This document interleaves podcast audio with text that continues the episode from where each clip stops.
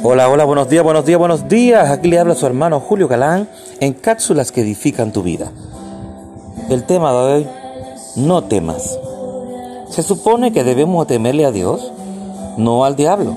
Es importante que respetemos y le demos reverencia al Señor, al punto en que de inmediato realicemos cualquier ajuste en nuestra vida solo para agradarlo.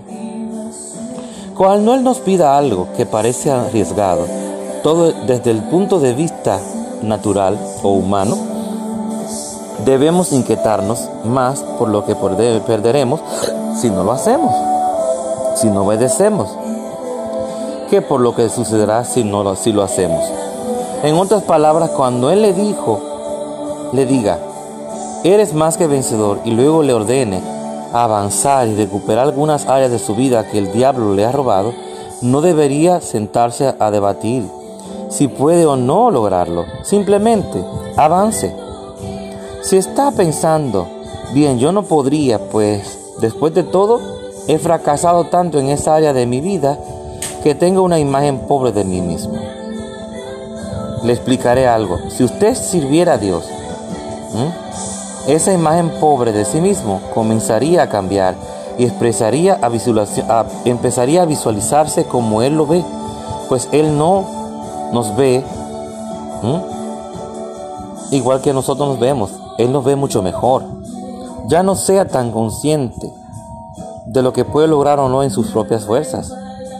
Esa percepción le, impedirá entrar a su tierra prometida.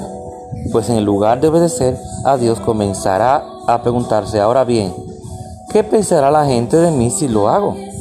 Si, si impongo manos sobre alguien y no sana si comienzo a, creer por prosperidad y voy a la ruina? ¿Qué pensaría la gente de mí? ¿Cómo me verían? No importa cómo se vea, lo que cuenta es que obedezca a Dios. Además, una vez que lo haga, su reputación mejorará por sí sola. Lo gracioso, pero al perder eso, ese deseo de proteger su imagen, esta mejorará. ¿Por qué? Porque entonces la imagen del Señor Jesús podrá manifestarse en lugar de la que tenía de sí mismo. Qué bueno eso, ¿eh? Dios le prometió a usted, así como le garantizó a Moisés, porque yo estaré contigo. Éxodo 3:12, por tanto, cualquier cosa que Él le pida hoy, o lo que haya estado pidiendo desde hace tiempo, hágalo, aférrese a su promesa de que Él estará con usted, como poderoso gigante.